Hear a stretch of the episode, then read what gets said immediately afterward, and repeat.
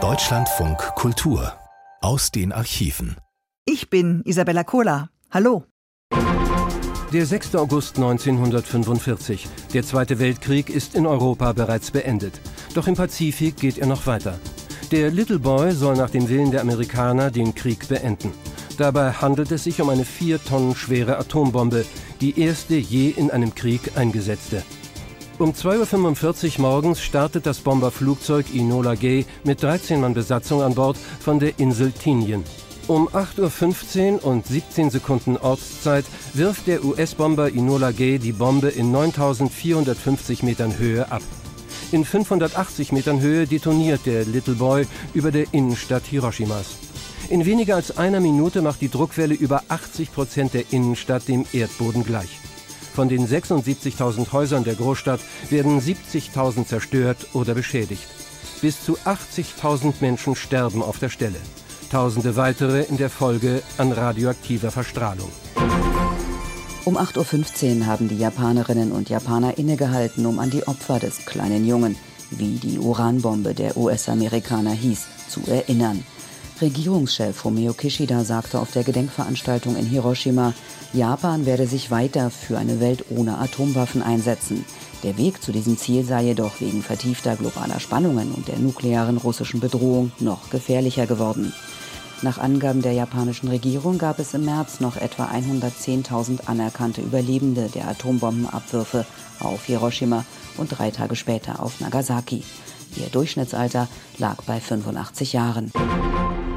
Gerade am 6. August hat die Welt des 78. Jahrestags des Atombombenabwurfs auf Hiroshima gedacht. Wir widmen uns heute der Frau, die zu Beginn des 20. Jahrhunderts gemeinsam mit Kollegen die Radioaktivität entdeckte, an deren Folgen sie schließlich selbst starb. Marie Curie, Entdeckerin, Genie und Rebellin zugleich und wohl bekannteste Naturwissenschaftlerin aller Zeiten. Skandalös klug, so nannte sie der Tagesspiegel einst.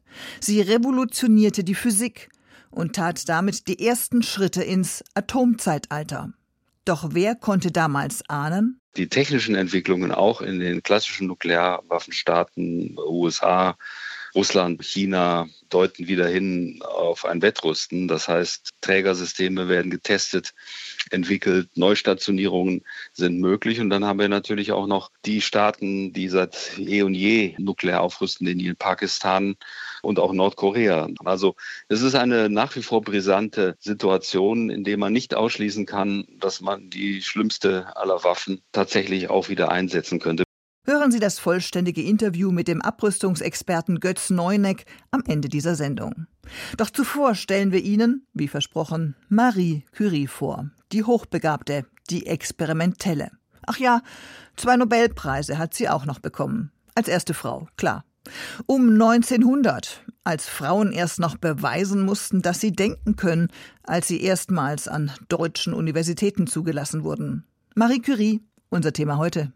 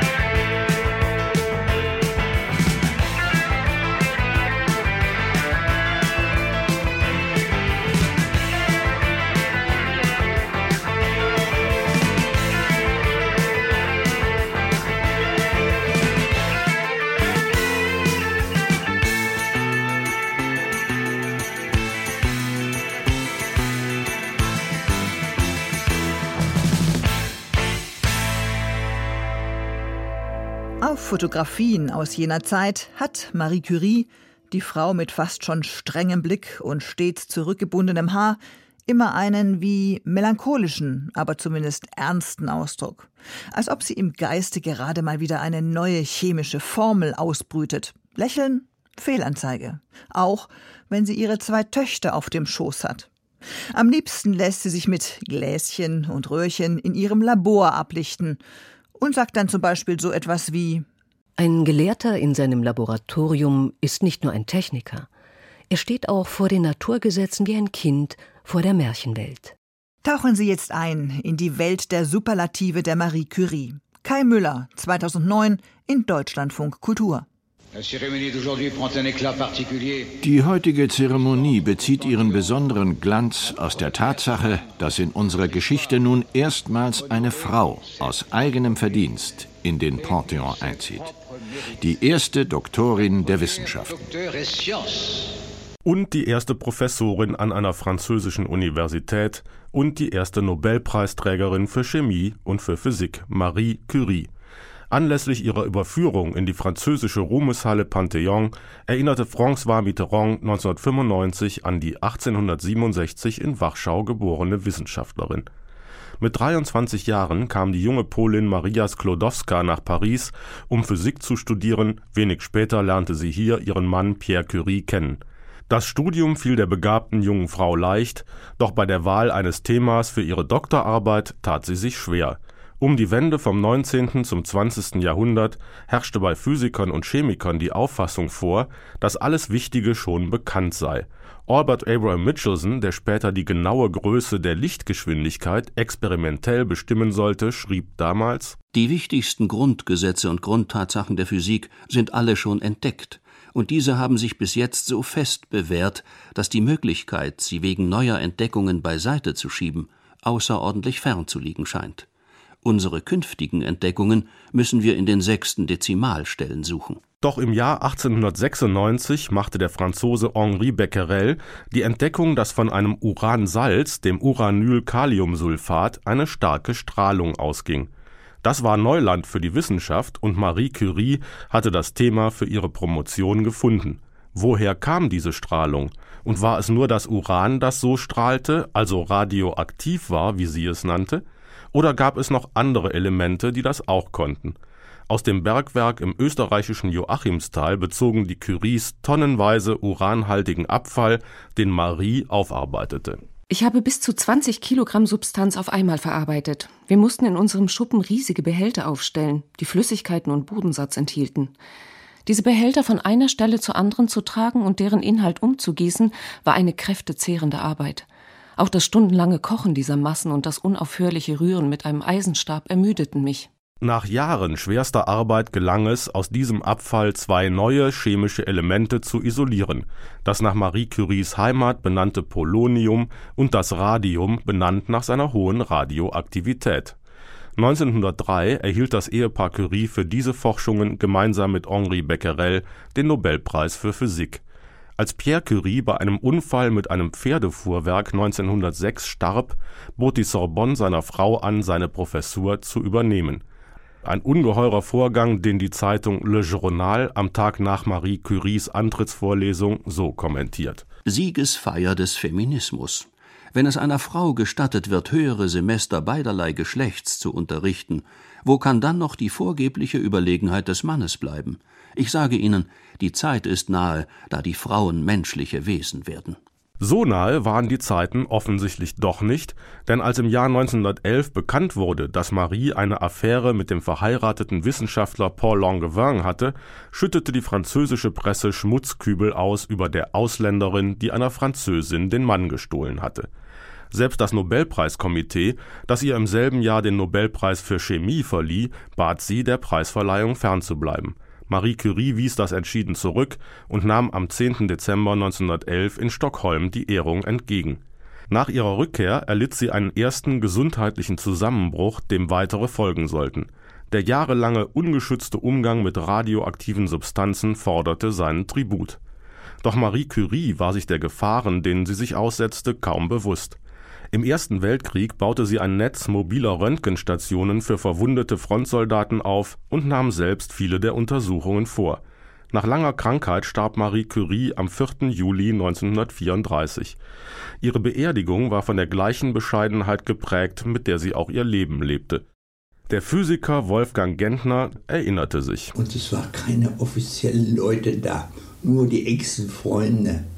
Und es wurde kein Wort gesprochen, überhaupt kein Wort. Nur die engsten Freunde und es wurde kaum gesprochen. Wenig Aufhebens, viel Bescheidenheit, auch bei der Beerdigung der Zeit ihres Lebens vor allem an ihre Arbeit hingegebene Marie Curie, die sich sicher sehr gewundert hätte zu erfahren, dass sie dereinst zum Vorbild, pardon, Role Model für Frauen auf der ganzen Welt werden würde. Wie schaffte die Pionierin der Wissenschaft das?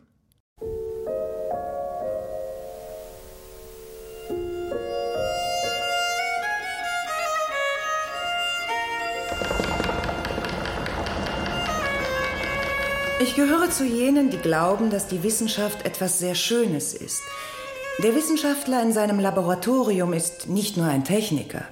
Vor den Geheimnissen der Natur steht er mit der gleichen Andacht wie ein Kind vor einem schönen Märchen. Maja Salome Skłodowska wird am 7. November 1867 in Warschau geboren. Sie ist das fünfte Kind von Bronisława und Władysław Skłodowski. Beide sind Lehrer. Die Mutter leitet ein Mädchenpensionat, der Vater lehrt Physik und Mathematik. Präzision. Papa, was ist das? Im Arbeitszimmer des Vaters versucht die Vierjährige, die gerade lesen gelernt hat, die Beschriftung an einem geheimnisvollen Apparat zu entziffern. Maja, das ist ein Präzisionsbarometer. Ein physikalischer Apparat. Physikalischer Apparat. Physikalischer Apparat. Apparat. Polen steht unter russischer Herrschaft. Russisch ist Amtssprache. Polnische Literatur verpönt. Die Intellektuellen, vor allem die polnischen Lehrer, sind den Besatzern verdächtig. Marias Eltern verlieren ihre gute Stellung. Um Geld zu sparen, erlernt die Mutter das Schusterhandwerk. Außerdem nimmt sie Kostgänger in der Wohnung auf. Sie ist damals schon sehr krank. Meine Mutter hatte Tuberkulose. Sie war so liebevoll, aber gleichzeitig so unnahbar. Ich habe es immer genossen, wenn ich neben ihr sitzen durfte und sie mich gestreichelt hat. Aber geküsst hat sie mich nie. Die Mutter hat Angst, die Kinder anzustecken. 1878 stirbt sie und Maja wird zur Einzelgängerin, vergräbt sich in ihren Büchern. Die Schule beendet sie bereits als 16-Jährige mit Auszeichnung. Für die selbstbewusste junge Polin eine Genugtuung. Selbst in Russisch ist sie immer die Beste. Der Vater schickt seine Jüngste für ein Jahr zu Verwandten aufs Land. Sie ist zum ersten Mal in ihrem Leben sorglos und verspielt, wandert in den Bergen, lernt reiten und tanzen. Es fällt mir schwer, an die Existenz von Geometrie und Algebra zu glauben. Ich habe beides total vergessen. Manchmal lache ich ganz für mich und betrachte meinen Zustand vollkommener Dummheit mit großer Befriedigung. An Karneval tanzten wir am helllichten Tag die Masurka. 16 Paare. Ich denke, dass ich mich nie wieder so amüsieren werde. Im September 1884 kehrt Maria nach Warschau zurück. Mit ihrer Schwester Bronja schließt sie einen Vertrag auf Gegenseitigkeit. Sie wird als Gouvernante arbeiten und damit Bronjas Medizinstudium an der Sorbonne finanzieren. Und wenn Bronja fertig ist, kommt Maria nach Paris. Bis es endlich soweit ist, geht sie durch eine harte Schule. Von ihrer ersten Stelle schreibt sie Es ist eines jener reichen Häuser, wo man vor Gästen Französisch spricht. Ein erbärmliches Französisch. Rechnungen ein halbes Jahr lang nicht bezahlt, aber das Geld aus dem Fenster hinauswirft und dabei an dem Petroleum für die Lampen spart. Es gibt fünf Dienstboten. Man posiert auf Liberalismus. In Wirklichkeit herrscht finstere Dummheit. Sie kündigt und geht wieder aufs Land. Dort hat sie mehr Glück. Die neuen Arbeitgeber schätzen sie. Mit der Tochter des Hauses gibt sie den Bauernkindern Unterricht in Lesen und Schreiben. Mit dem Sohn ihrer Arbeitgeber hat Maria eine heftige Liebesaffäre. Die beiden beschließen zu heiraten, aber seine Eltern verweigern ihre Zustimmung und Kasimir fügt sich. Trotz dieser Demütigung erfüllt Maria ihren Vertrag und bleibt noch ein Jahr. Meine Zukunftspläne? Ich habe keine. Mich durchschlagen, so gut es geht. Wenn es nicht mehr geht, dieser schnöden Welt Adieu zu sagen. Für die gewisse Krankheit, die man Liebe nennt, habe ich gar keinen Platz in meinen Plänen. Wenn ich einmal andere hatte, so sind sie nun in Rauch aufgegangen. Ich habe sie begraben, eingesagt, versteckt und vergessen. Maja, es ist allmählich Zeit, dass du etwas aus deinem Leben machst. Wenn du in diesem Jahr ein paar hundert Rubel zusammenbringst, kannst du im nächsten Jahr nach Paris kommen und bei uns wohnen und essen. Du musst dich dazu entschließen. Ich garantiere dir, in zwei Jahren hast du deinen Abschluss. 1890. Ein Brief von Bronja. Die ältere Schwester hat ihr Studium abgeschlossen, geheiratet und mit ihrem Mann eine Arztpraxis in einem Pariser Industrievorort eröffnet. Bronja empfängt sie mit offenen Armen. Aber bald fühlt sich Maja, die sich jetzt Marie nennt, denn die Kommilitonen sind mit der polnischen Aussprache ihres Namens völlig überfordert, durch den Trubel im Hause gestört. Sie zieht in eine Dachkammer in die Nähe der Universität. In einer Viertelstunde kann ich im chemischen Laboratorium, in 20 Minuten in der Sorbonne sein. Ich arbeite tausendmal mehr als in der Rue d'Allemagne. Sie arbeitet mehr und sie vernachlässigt sich mehr und mehr. Marie lebt wochenlang nur von Tee und Butterbroten. Wenn der Hunger und die Schwindelanfälle zu arg werden, kauft sie sich ein Ei oder eine Tafel Schokolade. Nicht nur einmal holt Bronja sie zu sich nach La Villette, um sie aufzupäppeln. Lohn der Entbehrungen?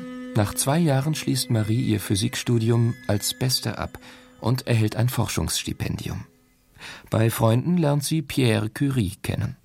Er sah sehr jung aus, obwohl er damals 35 Jahre alt war. Was mir an ihm auffiel, war der Blick seiner hellen Augen und eine Spur von Lässigkeit in der Haltung seines hochgewachsenen Körpers. Die etwas langsame, bedächtige Sprechweise, seine Schlichtheit, das zugleich ernste und junge Lächeln hatten etwas Vertrauenerweckendes. Wir sprachen über wissenschaftliche Fragen, und ich war glücklich, mich mit ihm beraten zu können. Zwei verwandte Seelen sind sich begegnet, beide schüchtern, beide ohne Interesse an Vergnügungen und Wohlstand, aber beide leidenschaftliche, geniale Wissenschaftler. Pierre ist ein Freigeist, politisch interessiert und als Physiker eine Kapazität auf dem Gebiet des Magnetismus und der Kristalle. Am 26. Juli 1895 heiraten Marie Salome Skłodowska und Pierre Curie.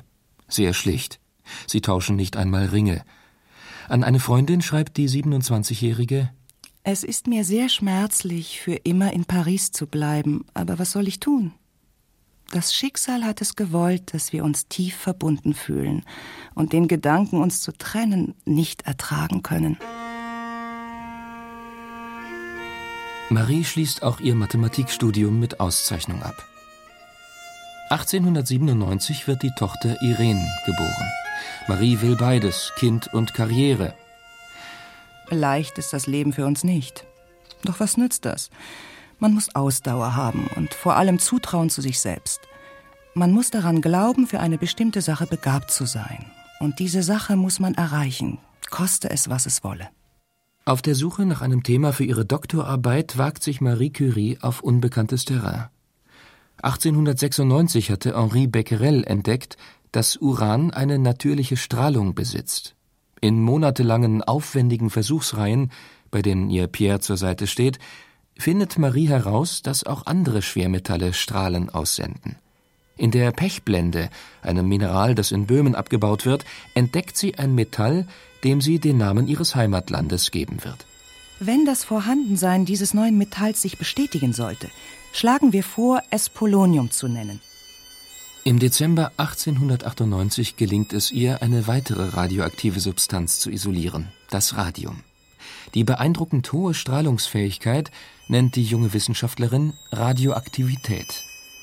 Marie und Pierre Curie schätzen, dass sie aus 100 Gramm Pechblende etwa ein Gramm Radium gewinnen können.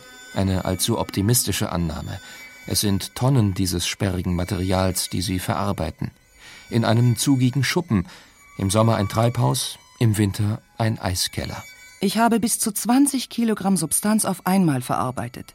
Wir mussten riesige Behälter aufstellen. Diese Behälter von einer Stelle zur anderen zu tragen, war eine kräftezehrende Arbeit. Auch das stundenlange Kochen dieser Massen und das unaufhörliche Rühren mit dem Eisenstab ermüdeten mich.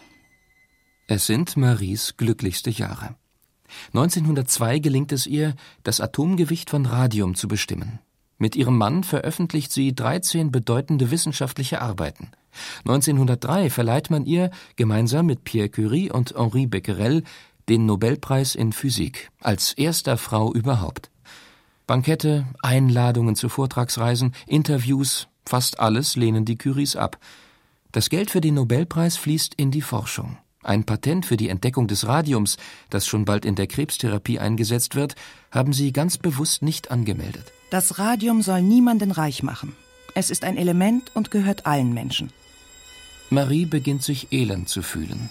Sie leidet unter Schlaflosigkeit, häufigen Schwindelanfällen, Appetitlosigkeit.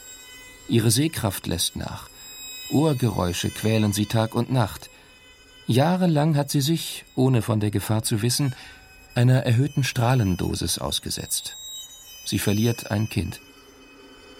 Der Gedanke an dieses Kind war mir so vertraut geworden, dass ich absolut verzweifelt und untröstlich bin. Ich habe meinem Organismus zu viel zugetraut. Und nun bedauere ich es tief, denn ich habe es teuer bezahlt. 1904 wird die Tochter Eve geboren. Marie ist überglücklich, denn wieder erwarten ist es ein völlig gesundes, wunderschönes Baby. Pierre möchte die Wohnung und das Labor aufs Land verlegen, damit Irene und Eve in gesunder Luft aufwachsen können. Auch er sehnt sich nach Erholung. Die Haut an den Händen ist rissig, die Wunden heilen schlecht. Wo Marie und er mit der radioaktiven Substanz in Berührung kommen, bilden sich Brandblasen. Und oft fühlt er sich unendlich müde. Am 19. April 1906 kann Pierre Curie einem Pferdefuhrwerk nicht rechtzeitig ausweichen. Er stirbt an den Folgen des Unfalls. Mein Pierre, ich denke immerwährend an dich. Es zersprengt mir den Kopf. Ich begreife nicht, dass ich von nun an leben soll, ohne dich zu sehen, ohne dem lieben Gefährten meines Lebens zuzulächeln. Marie Curie wird an die Sorbonne berufen. 1908 bekommt sie Pierre Curies Lehrstuhl. Sie stürzt sich in die Arbeit. Ihre Disziplin ist bewundernswert mit zahlreichen wissenschaftlichen Arbeiten beweist die Forscherin ihre Kompetenz. Für die Kinder, die sie in völliger Freiheit aufwachsen lässt, gründet sie eine Privatschule. 1910 ehrt man die Forscherin mit der Bezeichnung Curie als physikalische Einheit für die radioaktive Strahlung. 1911 wird ihr eine Ehrung zuteil, die nach ihr nur noch einmal vergeben wird. Der zweite Nobelpreis, diesmal in Chemie. Die chemische Arbeit, die zum Ziel hatte, das Radium als neues Element zu bestimmen, ist im Besonderen von mir durchgeführt worden. Am 29. Dezember 1911 bricht sie zusammen. Schwäche, Infektionen, die Abwehrkräfte streiken und die Nerven. Eine Liebesaffäre mit dem Physiker Paul Langevin war in der Presse breitgetreten worden. Nach einem längeren Krankenhausaufenthalt beginnt sie mit der Planung des Radiuminstituts in Paris. Mehrere hundert Doktoranden wird sie in den kommenden Jahren dort betreuen, darunter ihre Tochter Irene, die später mit Frédéric Joliot die künstliche Radioaktivität entdeckt. Am 4. Juli 1934 stirbt Marie Curie in einem Schweizer Sanatorium als Opfer der radioaktiven Strahlung. Drei Jahre zuvor hatte sie es noch einmal nach Warschau gezogen, an die Ufer der Weichsel. Der Strom schleppt sich träge in seinem breiten Bett dahin, in der Ferne blau im Widerschein des Himmels. Die schönsten Sandbänke, leuchtend in der Sonne, tauchen da und dort auf. Ich fühle ein unwiderstehliches Bedürfnis, über den Sand einer dieser herrlichen, lichtüberfluteten Strandflächen des Flusses zu laufen. Eines Tages wird man wohl seiner Fantasie Zügel anlegen müssen, zum Schaden seiner Schönheit.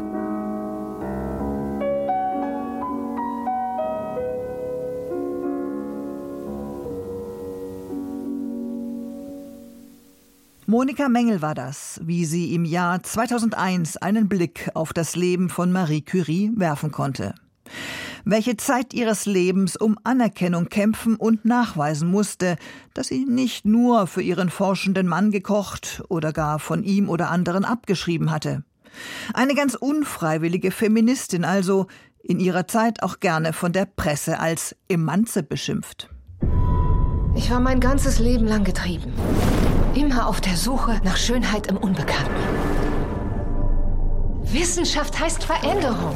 Diejenigen, die Wissenschaft heute betreiben, waren die gleichen, die glaubten, die Erde sei eine Scheibe. Ich werde beweisen, dass sie sich irren.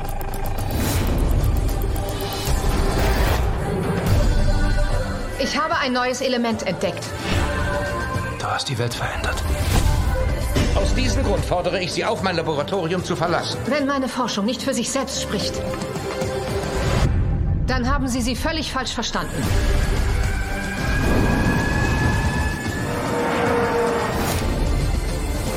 Du hast einen Stein ins Wasser geworfen. Was daraus wird, kannst du nicht kontrollieren.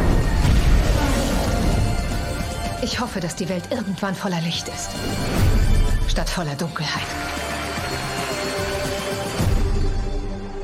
Das war der Trailer zu einem Film über Marie Curie. Denn klar, dass eine Persönlichkeit, die so viel entdeckte wie sie, selbst auch vom Kino entdeckt werden würde, nur eine Frage der Zeit. Mehr dazu gleich nach der Musik, die da heißt I Fell in Love.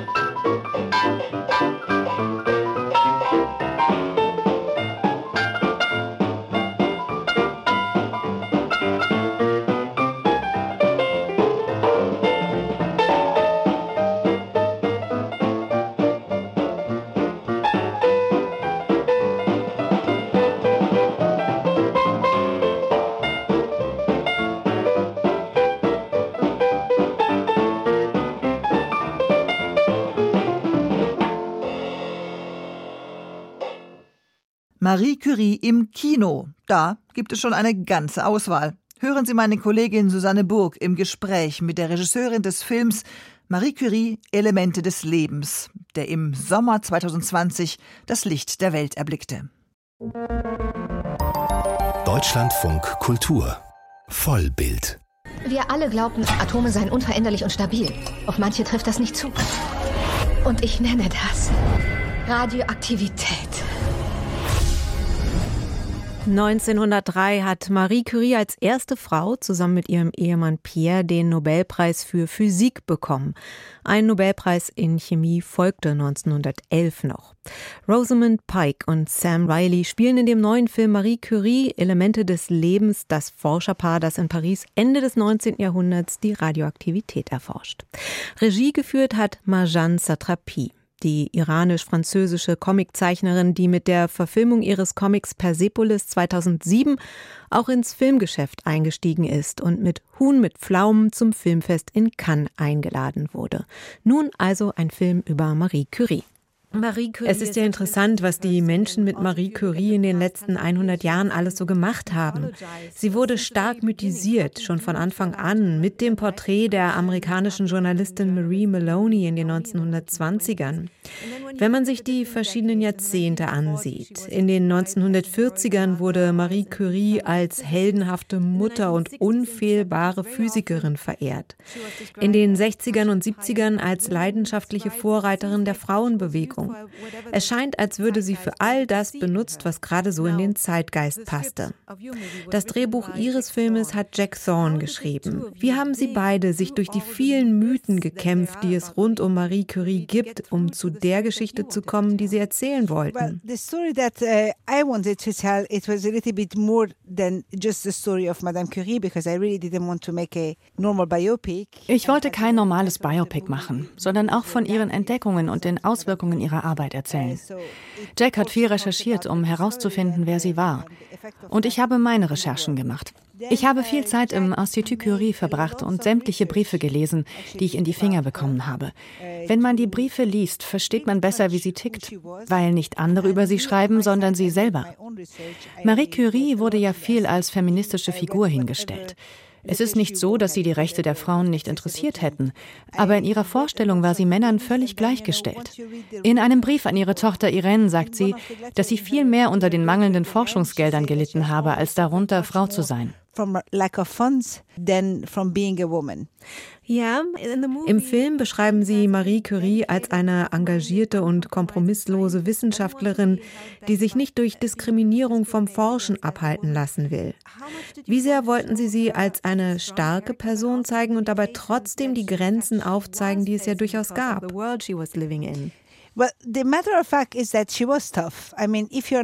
Nun, sie war stark. Wer im Jahr 1900 eine Karriere als Forscherin in den Naturwissenschaften machen will, der konnte nicht sanft und niedlich und eine liebevolle Mutter sein. Bei Männern akzeptieren wir diese Charaktereigenschaften sehr schnell, aber bei Frauen haben wir größere Schwierigkeiten damit. Wir sagen, Picasso war so ein Idiot mit Frauen, aber er war ein Genie. Und dann ist es okay. Frauen müssen immer sanft sein. Ich bin eine Frau und ich kann Ihnen garantieren, dass ich nicht immer sanft bin. Sonst könnte ich nicht das machen, was ich tue. Marie Curie machte nie Kompromisse. Das habe ich aus ihren Briefen gelernt, den Büchern, den Gesprächen mit ihren Enkeln. Sie war besessen von ihrer Forschung und das trieb sie an. Das versuche ich im Film darzustellen.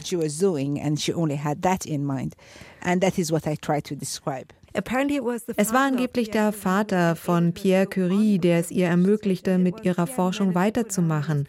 Und es war Pierre Curie, der darauf beharrte, dass sie 1903 mit ihm auf die Liste für den Nobelpreis gesetzt wurde. Es gab also Grenzen. Wie groß war ihr Interesse an diesen Grenzen?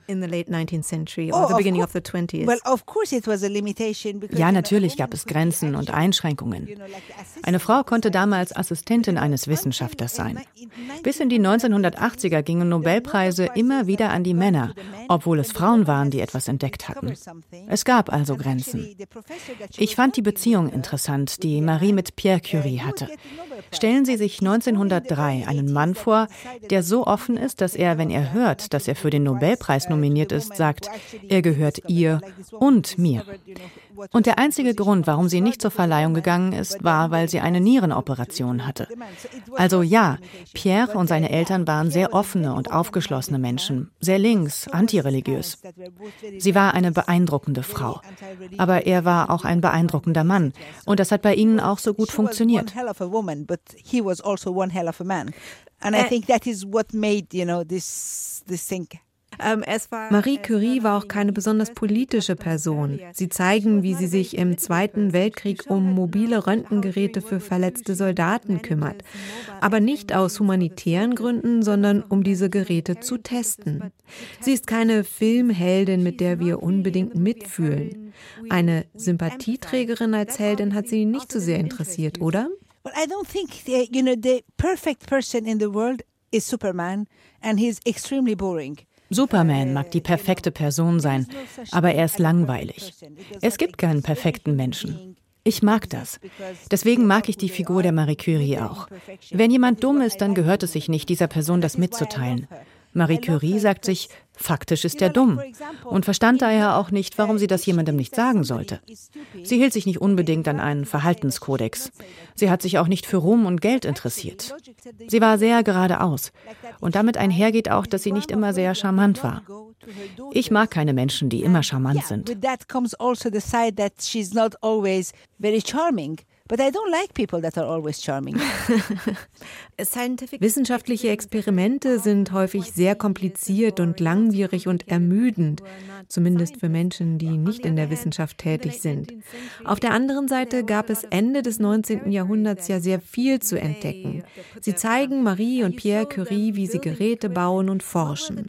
Was waren die Herausforderungen für sie, die wissenschaftliche Seite der Arbeit zu zeigen? Well, it's a very good question what you're asking because it's nothing less sexy than showing science in cinema. Es stimmt. Nichts ist weniger sexy als Naturwissenschaft im Kino. Forschung besteht so viel aus Wiederholung. Marie Curie schaute tagelang auf einen Lichtpunkt und benutzte ein Chronometer, um herauszufinden, wie viel radioaktive Strahlung es in diesem oder jenem Material gibt. Das 25 Minuten zu zeigen, ist extrem langweilig.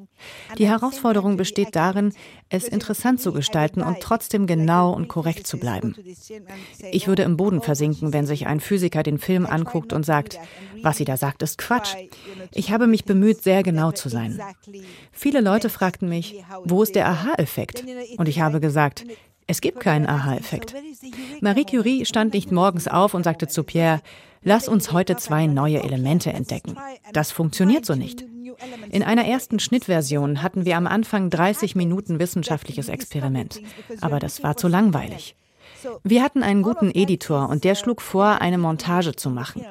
Wir zeigen, dass sie sich verlieben und Kinder bekommen und wieder arbeiten, so dass man eine Idee davon bekommt, wie ihr Leben aussieht. Und danach können Menschen mehr entdecken.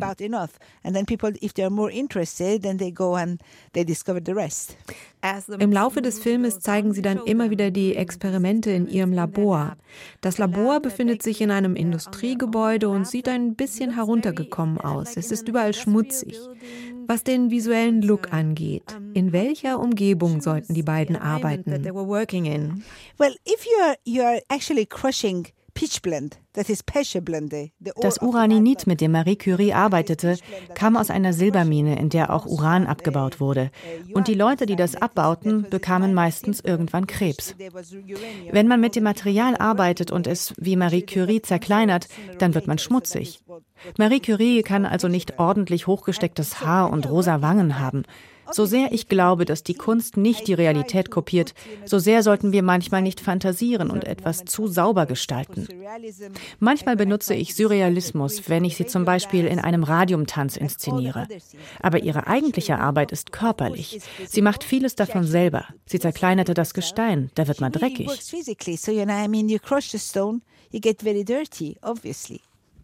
Am Anfang können Pierre und Marie Curie das Ausmaß ihrer Entdeckung nicht ermessen.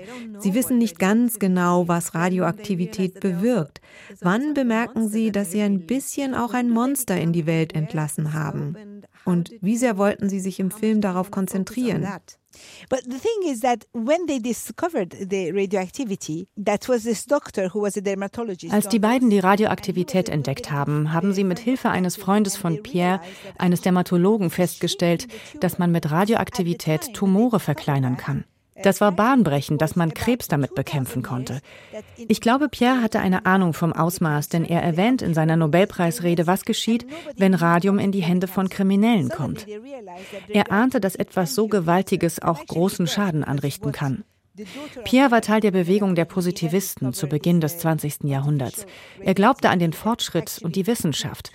Und wie Sie sagten, zwischen 1900 und 1920 wurde so viel entdeckt, entwickelt und auf den Markt gebracht. Das Flugzeug, das Telefon, das Grammophon, die Straßenbeleuchtung, sodass das Nachtleben blühte. Es gab diese Aufregung, dass alles in Bewegung war. Das ganze Schlechte passierte nach dem Tod der beiden. Darum geht es mir auch.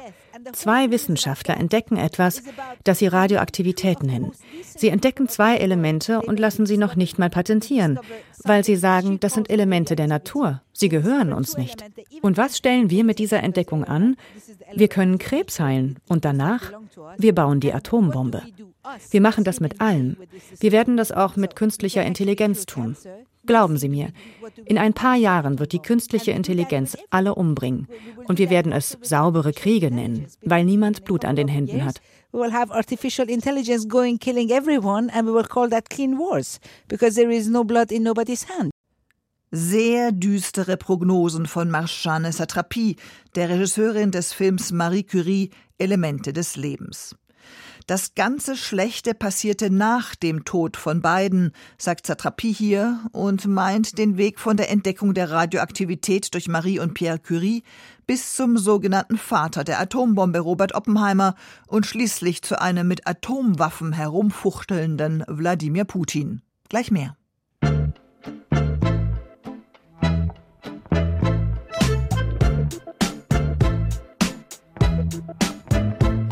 Took the perfect avenue down the road to both of you. Did I go Dutch? This is too much. With all the money in the world, you could never buy this girl quite enough. It will be tough. If romancing me with neons is something you should do, make the letters bright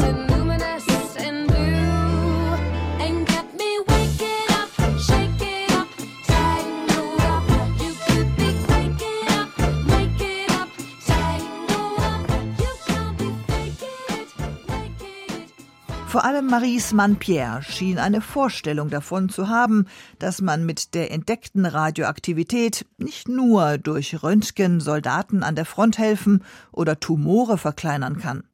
Hören Sie das Gespräch, das mein Kollege Thomas Jedicke mit dem Friedensforscher und Abrüstungsexperten Götz Neuneck am 6. August, dem Jahrestag der Katastrophe von Hiroshima, geführt hat. Wie groß ist die nukleare Gefahr angesichts des Kriegs in Europa aktuell tatsächlich? Im August 1945 war der Zweite Weltkrieg in Europa vorbei, aber noch nicht in Japan. Am 6. August, also heute vor 78 Jahren, warf die US-Luftwaffe eine Atombombe über Hiroshima ab.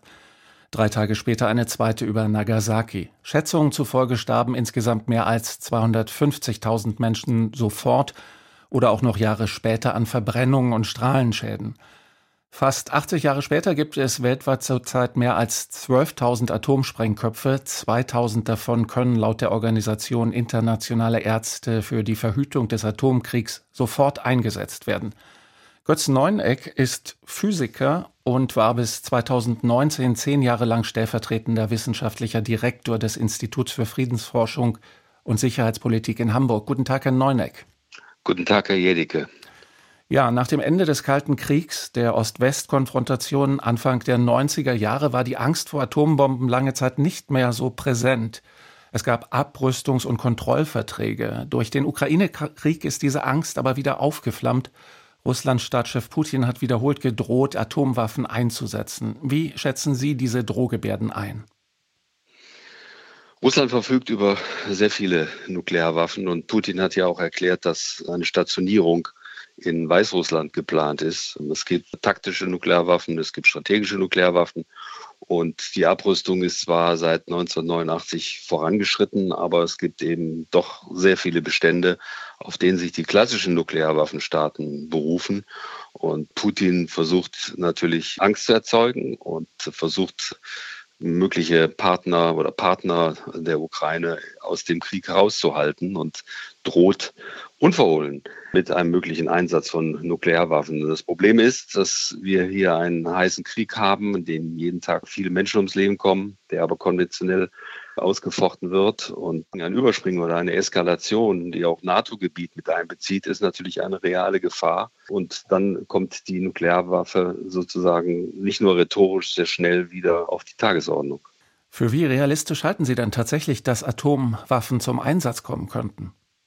Solange es sie gibt, kann man es ja nicht ausschließen. Ne? Sei es aus Versehen, sei es aus Fehlkalkulation, sei es aus Demonstrationszwecken oder tatsächlich aus Gründen unmittelbarer Kriegsführung. Es hat während des Kalten Krieges immer dieses Panel gegeben, Kriegsverhütung, also Abschreckung, der andere wird es auch nicht tun, oder Kriegsführung. Und die technischen Entwicklungen auch in den klassischen Nuklearwaffenstaaten, USA, Russland sowieso, China, deuten wieder hin auf ein Wettrüsten. Das heißt, Trägersysteme werden getestet, entwickelt, Neustationierungen sind möglich. Und dann haben wir natürlich auch noch die Staaten, die seit eh und je aufrüsten, nuklear aufrüsten, Indien, Pakistan und auch Nordkorea. Das Nukleartests wieder durchführen könnte, um auf sich wieder aufmerksam zu machen. Also es ist eine nach wie vor brisante Situation, in der man nicht ausschließen kann, dass man die schlimmste aller Waffen tatsächlich auch wieder einsetzen könnte. Bisher hat das Tabu gehalten, aber es gibt natürlich keine Garantie, dass das Risiko immer bei Null bleiben wird. Es gab ja eine Zeit lang eine ganze Reihe von Abkommen, die das kontrolliert haben, die das eingehegt haben, das START-Abkommen. Seit 2020 gibt es aber keine gegenseitige Überwachung mehr zwischen den USA und Russland. In diesem Jahr hat Putin die russische Teilnahme an diesem Vertrag ausgesetzt. Gibt es denn überhaupt sonst noch Kontrollabkommen, die wirksam wären? Ja, in der Tat, die klassische Abrüstungsverpflichtung zwischen USA und Russland, insbesondere durch den New Start-Vertrag, ist blockiert. Und viele, auch Regierungschefs, sehr viele europäische Staaten haben immer wieder an beide Seiten appelliert, so schnell wie möglich wieder zurückzukommen zu Verhandlungen. Die Kontrollen sind jetzt auch ausgesetzt. Man muss alles dran setzen, die schnell wieder möglich zu machen. Das ist natürlich in einer Situation eines heißen Krieges sehr schwierig. Aber man muss darauf wieder zurückkommen, denn es gibt ja gar keine Alternative, als in die Richtung weiterer Abrüstung zu arbeiten. Für uns Europäer ist ganz schlecht, dass der INF-Vertrag, Stichwort Mittelstreckenraketen, auch nicht mehr gültig ist. Das heißt, diese Neustationierungen möglich. Bisher ist man vorsichtig, aber wir hören ja aufgrund von Putins Worten, was Weißrussland angeht, dass dort auch wieder eine neue Bedrohung entstehen kann. Aber die Bedrohung ist eben halt nicht weg. Und Verträge sind die einzige Möglichkeit, Vertrauen zu schaffen, das Risiko zu verringern, im Fall einer Krise miteinander zu reden. Das ist nun mal die andere Seite der nuklearen Abschreckung. Das muss man aufrechterhalten. Und meine Befürchtung ist, dass Regierungen und Experten hier auf dem Sektor nicht mehr genügend forschen, nicht mehr genügend auch Wissen darüber haben. Es war für die amerikanische Regierung während des Kalten Krieges eine ganz zentrale Frage, Inzwischen ist es zu marginal geworden und man äh, kreuzt die Finger und hofft, dass nichts passiert. Zum Abschluss die Frage noch. 2021 ist der Atomwaffenverbotsvertrag AVV in Kraft getreten. 51 Staaten haben bisher unterzeichnet, Deutschland nicht. Warum lehnt Deutschland diesen Vertrag ab? Der Vertrag verbietet den Einsatz, aber auch die Lagerung von Nuklearwaffen. Und Deutschland ist indirekt quasi Nuklearwaffenstaat durch die Akzeptierung amerikanischer Nuklearwaffen in nicht nur Deutschland, sondern in vier weiteren NATO-Ländern. Und da kommt man zu dem komplexen Problem der nuklearen Teilhabe, die gedacht ist als Abschreckung gegenüber Russland. Es gibt natürlich aber auch noch die französischen und die britischen Nuklearwaffen. Das heißt, man kann jetzt ewig lange darüber diskutieren, ob die Abschreckung funktioniert oder nicht.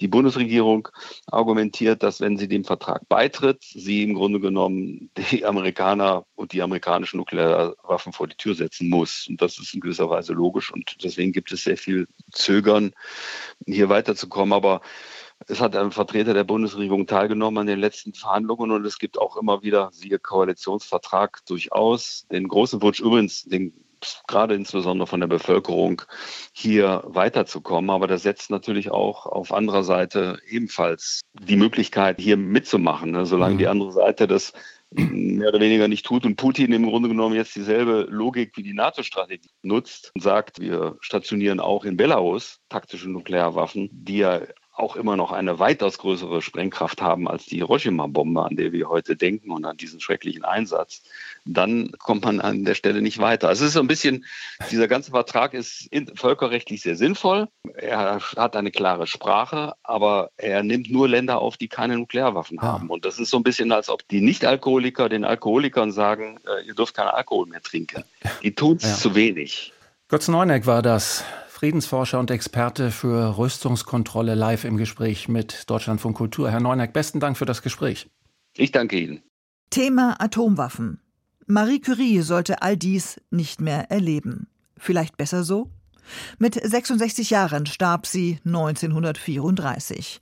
Die Pionierin wider Willen. Heute unser Thema in den Archiven. Ich bin Isabella Kohler und sag Tschüss bis zum nächsten Mal. Dann widmen wir uns der Kulturgeschichte des Spießers unter dem vielsagenden Titel Mach mal locker. Und unseren Rauschmeißer liefert heute die Kommunikationswissenschaftlerin Mirjam Meckel mit dem Thema KI. Künstliche Intelligenz.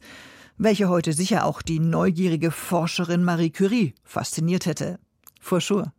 Wir sind im Grunde ja gerade mitten in diesem Live-Experiment drin. Wir haben angefangen, das war Ende des letzten Jahres, als mit ChatGPT diese Anwendung auf den Markt gekommen ist. Und ich würde wirklich sagen, das war der iPhone-Moment der künstlichen Intelligenz, weil in dem Moment plötzlich die Anwendungsebene in eine breite Masse gekommen ist. Ne? Was vorher im Industriebereich, in der Medizin, in Expertensystemen eine Rolle gespielt hat, war plötzlich für jeden handhabbar. Man konnte zu Hause sitzen und konnte mit einer künstlichen Intelligenz anfangen, Gespräche zu führen, sie Texte schreiben lassen und all solche Dinge. Und das ist natürlich eine Veränderung in unserer kulturellen Evolution, bei der wir gerade mitten in einem Selbstexperiment sind, man könnte sagen als Menschheit. Und wir wissen nicht, was daraus rauskommt.